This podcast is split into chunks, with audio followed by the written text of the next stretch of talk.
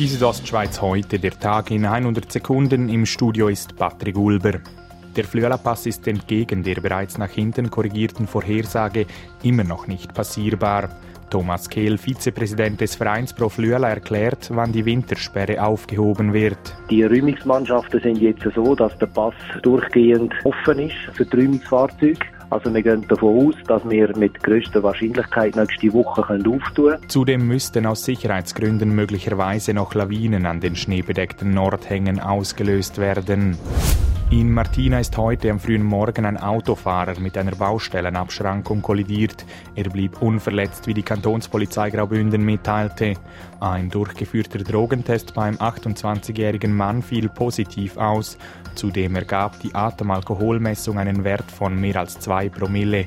Der Führerausweis wurde dem Mann auf der Stelle aberkannt. Die junge CVP Schweiz hat eine neue Präsidentin. Sie heißt Sarah Bünter, ist 26 Jahre alt und kommt aus dem Kanton St. Gallen. Die Studentin wurde heute am Parteikongress als Nachfolgerin des Bündner Grossrats Tino Schneider gewählt. Schneider war vier Jahre Präsident der jungen CVP.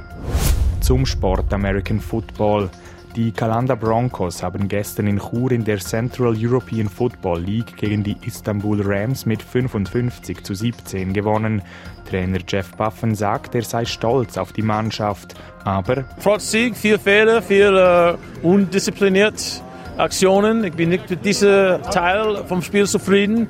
Wir haben viel zu tun. Den Broncos fehlt nun auf europäischer Ebene noch ein Sieg für das Erreichen des Finalspiels aus eigener Kraft die Südostschweiz heute, der Tag in 100 Sekunden, auch als Podcast erhältlich.